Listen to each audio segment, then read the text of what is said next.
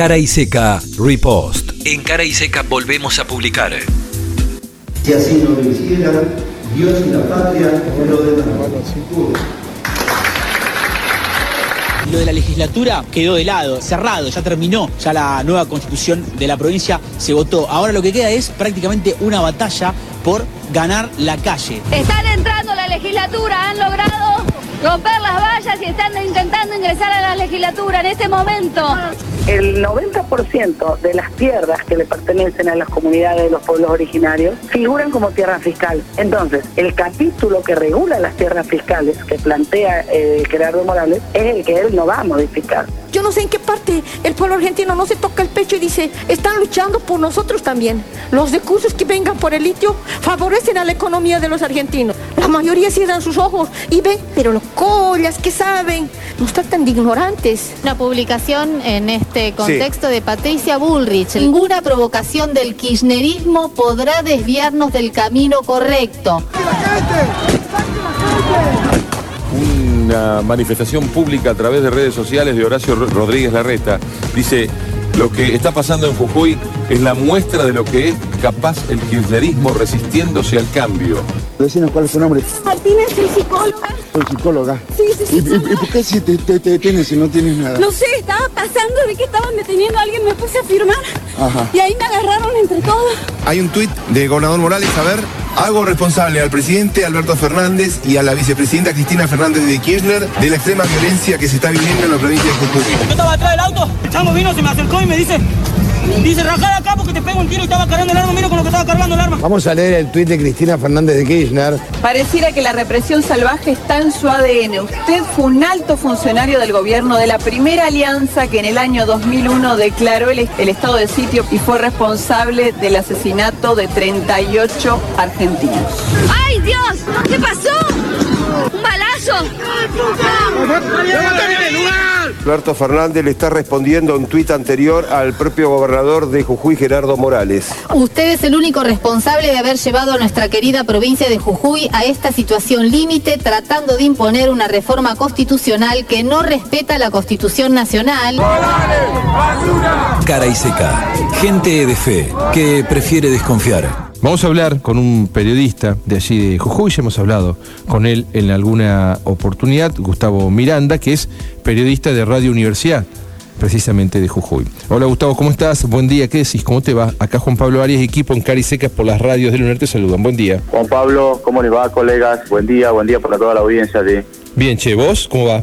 Acá, acá con todavía, me imagino que así como casi en el resto del país, eh, con mucha incertidumbre porque amanece una jornada donde no se sabe qué, qué puede pasar eh, en materia de, por así, una respuesta más lógica ¿no? a todo lo que ha sucedido por parte del Estado, que solamente ha, llamado un asueto, ha, de- ha resuelto un asueto administrativo y escolar para esta jornada. Llamado al diálogo ausente por el momento, ¿no? Entonces, una jornada de poco movimiento y, y además los establecimientos educativos también se han sumado, justamente los privados, digo, a este asueto. Así que nula actividad para, para esta jornada. Y mientras tanto todavía hay personas detenidas que han quedado no solamente por la jornada de ayer, sino que algunas ya venían también del fin de semana por los cortes de ruta que habían sucedido en la zona de la quebrada. Pero bueno, vamos a ver cómo, cómo está el estado de ánimo hoy de la gente, porque van a seguir. si A bien- ver, pero permitime Ya. que te traiga, te retrotraiga más atrás. Sí.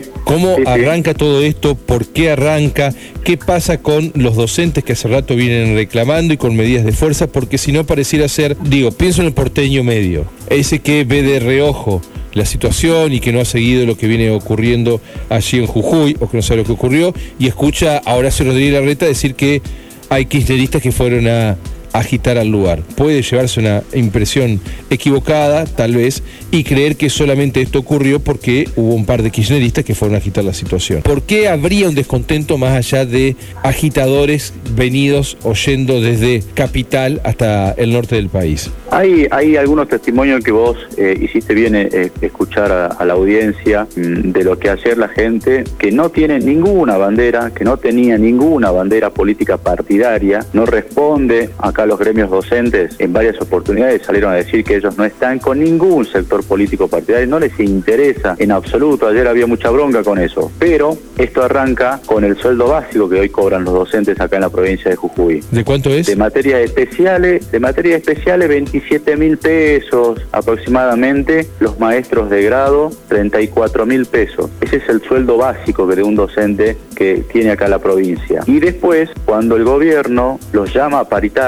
esto ya viene sucediendo desde el 2015, el llamado paritaria en realidad es una es un fantoche, ¿viste? Es, es algo que ellos lo, lo denominan de esa manera, pero cuando se sientan las partes y debería haber una oferta y una contraoferta y buscar el acuerdo, haber un término medio que pueda no convenir a las partes, eso no sucede. La llamada paritaria acá en Jujuy es sentarse en una mesa, escuchar la oferta del gobierno y si te gusta bien y si no te la Es decir, ya igual. había un clima de malestar previo, previo venía, a la reforma de la venía. Constitución. Pero mira que el 7 de mayo, cuando la gente le da otra vez el voto mayoritario, gana, gana con mu- un porcentaje de mucha diferencia con el segundo, con el resto de los partidos políticos el actual gobierno. Y, me parece que así también es como que la gente no pensaba que, iba a ser algo distinto, eh, que, que el Estado iba, iba a lo mejor a- a proponer una mesa más conciliadora, digamos, en lo salarial, porque ya se venían escuchando reclamos, ya habían pequeñas medidas de fuerza muy aisladas de los gremios de manera muy particular. Juntos, juntos los docentes, es la primera vez después del 2015 que no sucedía esto, porque también recordemos que el Estado llegó a dividir a todos los gremios. Los llamaba paritaria, pero no de manera general. Todo era de manera particular, individual, iba uno, después el otro y así. Pero, repito, cuando pasó lo del 7 de mayo, las elecciones, no pasó ni un mes y la gente empezó a notar también que la plata no le alcanza que la plata eh, eh, cada vez que llegaba a fin de mes era como no Un- una desesperación y lo sigue siendo para muchos esto de tener sí o sí el docente que tener otro trabajo a veces hasta una tercera changa no y eso me parece que trajo cierta preocupación y malestar y con lo que sucedió en Salta que también fue algo similar en el cuanto a que el gobierno gana Sí. muy bien en las elecciones, pero no pasa ni un mes y los docentes empiezan a hacer un reclamo muy profundo. En Salta se gana, no sé si decirte más del doble que en la provincia de Jujuy, Sí. pero eso también me parece que fue visto, observado por los docentes jujeños y empezaron a pedir que el aumento... Pero ¿cuánto es el salario mínimo, básico. el salario mínimo de un docente hoy en Jujuy? El de ingreso, el de ingreso, dijiste, eh, porque, eso. porque viste que el secundario es más básico. complejo según... Sí, sí, sí, el básico es ese, ¿no? Que te dije, 27 mil para docentes de materias especiales y 34 mil Claro, para... pero me imagino que de bolsillo debe ser otro el número, por Ahora, ahora, cuando recién ingresas a la docencia. Sí. hoy están cobrando 130 mil pesos. ¿Qué pasa? Hay docentes que tienen más de 10 años de antigüedad, y me animo a decir que casi 20 años de antigüedad, y están cobrando lo mismo. Porque los aumentos que se han dado a lo largo de estos últimos años y diría meses con el tema inflacionario, no han impactado demasiado en el básico. ¿Por qué? Por ser tan bajos y porque el Estado solamente no hace un juego de palabras y la publicidad va directamente a donde cobra el docente que recién se inicia en la docencia. Entonces para ello es estar no en, el sueldo que marca el gobierno nacional.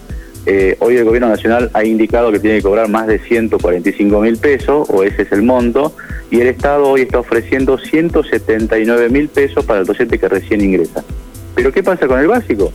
Sigue siendo bajo, no impacta demasiado, hay gente que hoy, si se tendría que jubilar, estaría cobrando menos de 180 mil pesos un poquito menos de 180 mil pesos, con lo que significa una jubilación de 180 mil pesos apro- aproximadamente. Entonces, los docentes dijeron, basta, basta, Bien. vamos a, a- a un, a un aumento. Empezaron los gremios, el resto de los gremios también a acompañar, primero en solidaridad, también con sus reclamos ellos, bueno, si le aumentan a los docentes también queremos un aumento, acorde a la inflación. Ese Ahora, te, voy apurando, Gustavo, perdón, porque quiero ir llegando Sí. a- a- al conflicto de, de estos días. Sí. Y aparece en este contexto, es decir, en un contexto de conflictos con sectores de la provincia, aparece la reforma constitucional, que además de sumar enojos a sectores que ya venían enojados, le agrega pobla- pobladores originarios. Corregime si yo estoy equivocado, por favor. Le agrega pobladores originarios que entienden que pueden perder alguna de sus conquistas, además de los que ya venían protestando, porque en esta reforma constitucional restringe la, el derecho a la protesta. ¿Estoy bien en esto que estoy diciendo? Perfecto. El año pasado, cuando hubo una encuesta Sí. que la hizo el Estado, la reconoció después que fue una encuesta que ellos hicieron telefónica a la gente acá de la provincia, la gente le dijo no a la reforma a la, reforma en cuanto a la re- reelección del gobernador. Eso hizo que por lo menos no se incluyera en la reforma parcial, pero ya había intención de aprobarla, ya había intención de modificarla. Entonces, más allá de esa encuesta que hizo el Estado, la gente no conoció absolutamente nada de lo que se iba a modificar. Cuando la legislatura el año pasado aprueba por una ley que se tiene que reformar la constitución, el escándalo porque un sector del oficialismo, del Partido Justicialista, Sí. le da el voto justamente para que pueda aprobarse esa ley. Llega este año, comienzan las, las campañas electorales muy tarde, diría yo que tres semanas antes, la parte fuerte de la campaña empezó por parte de los sectores políticos partidarios y la gente seguía sin conocer qué es lo que iba a votar, si, si había una boleta que correspondía a los convencionales constituyentes. La gente fue igual a votar Ah, te entiendo, sin, te entiendo. sin demasiada información. Mira, nosotros que hemos eh, desarrollado, hemos hecho la cobertura de, de la, de la convención constituyente, jamás, jamás los medios de comunicación tuvieron un proyecto o un anteproyecto de lo que se iba a tratar en la Pero vos estás diciendo que se reformó la constitución en, sin discusiones, sin debate, sin dar a conocer los, los puntos, eh, de un día para otro. Una constitución casi se, escondidas. se, se modificó tan rápido y de, y de espaldas a todo el pueblo de Jujuy. y, y casi casi escondidas, diríamos, ¿no? Porque nos íbamos enterando a medida que transcurrían los días. Y mira que tenían tres meses ellos para desarrollar lo- lo- el análisis, el debate y, escuchar a, a parte de la sociedad, ¿no? Personalidades, expertos, etcétera. Y, todo ocurrió en menos de un mes. La, la legislatura de la provincia, el lugar que se eligió para que se realice la convención, nunca, mirá que ellos tienen un gran equipo de comunicación, nunca fueron llamados.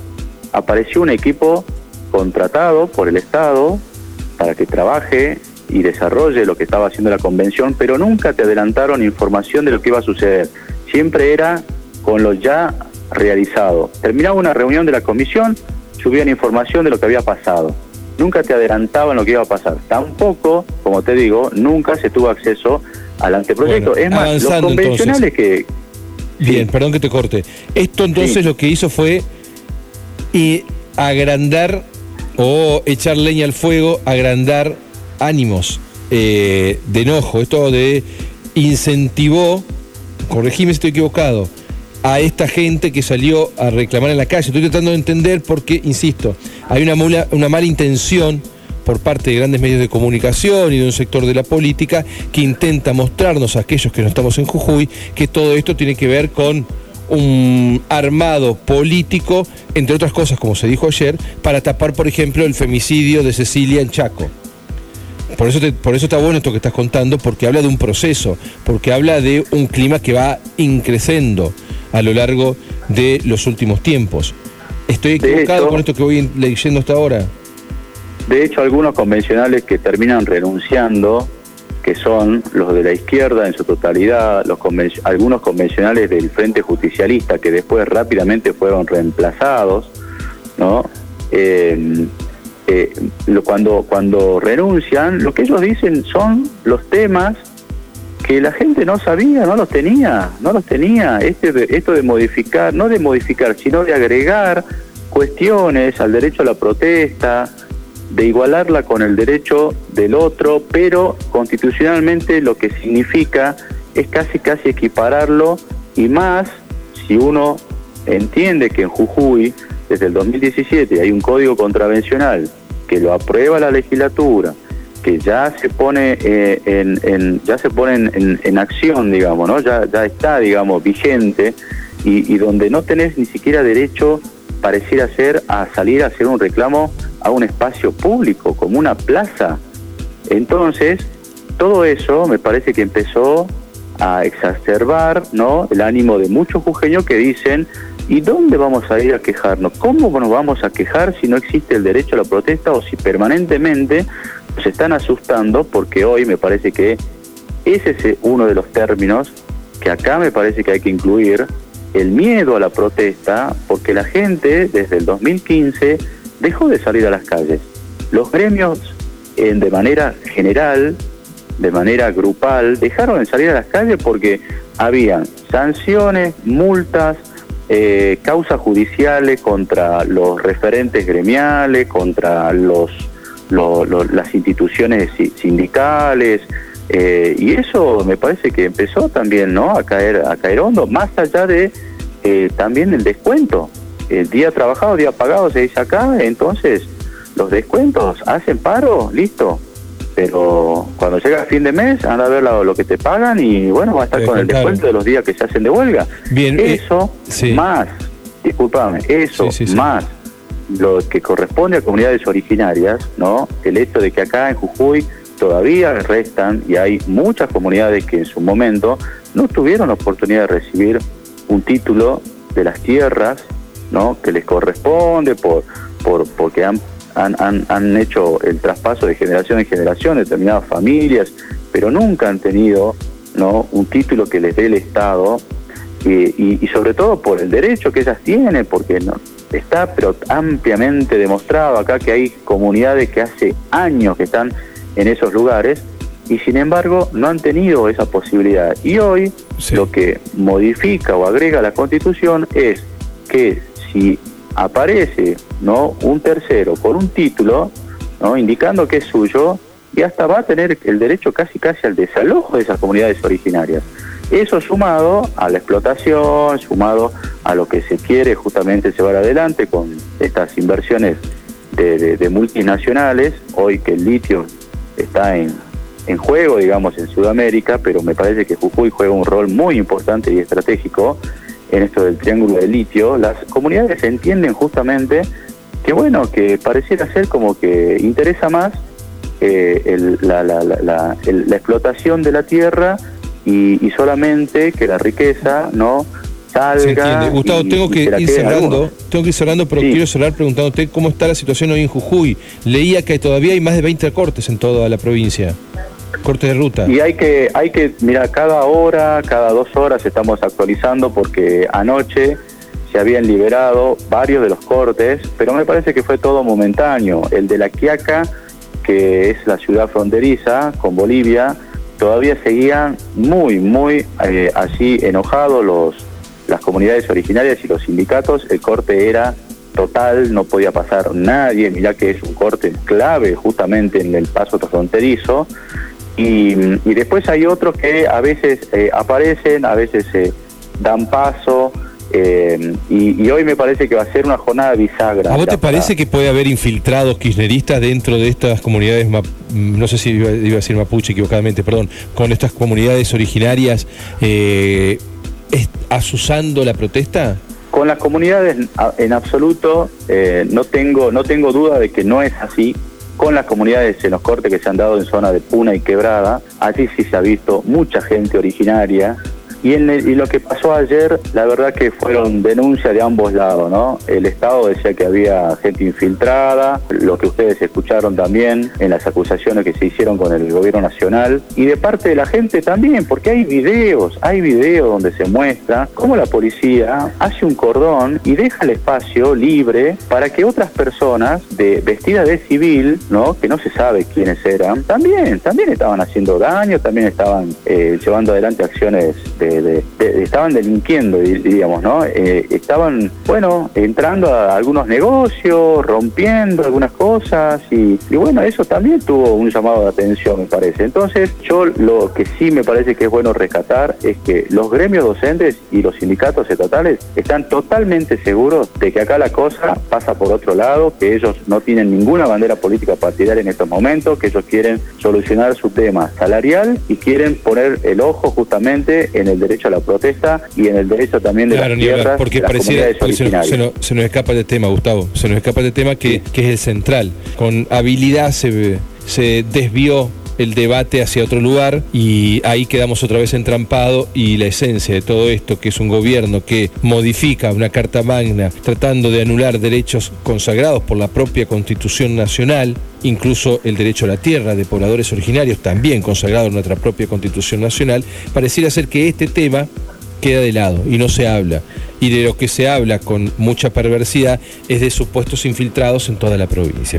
Gustavo, te agradecemos muchísimo por el tiempo, fuiste muy amable. Dale, Juan Pablo. Bueno, un saludo a la audiencia. ¿eh? Te dejo un fuerte abrazo. Chao, igualmente. Cara y seca. Palabras que desafían el tiempo. Preferimos desconfiar.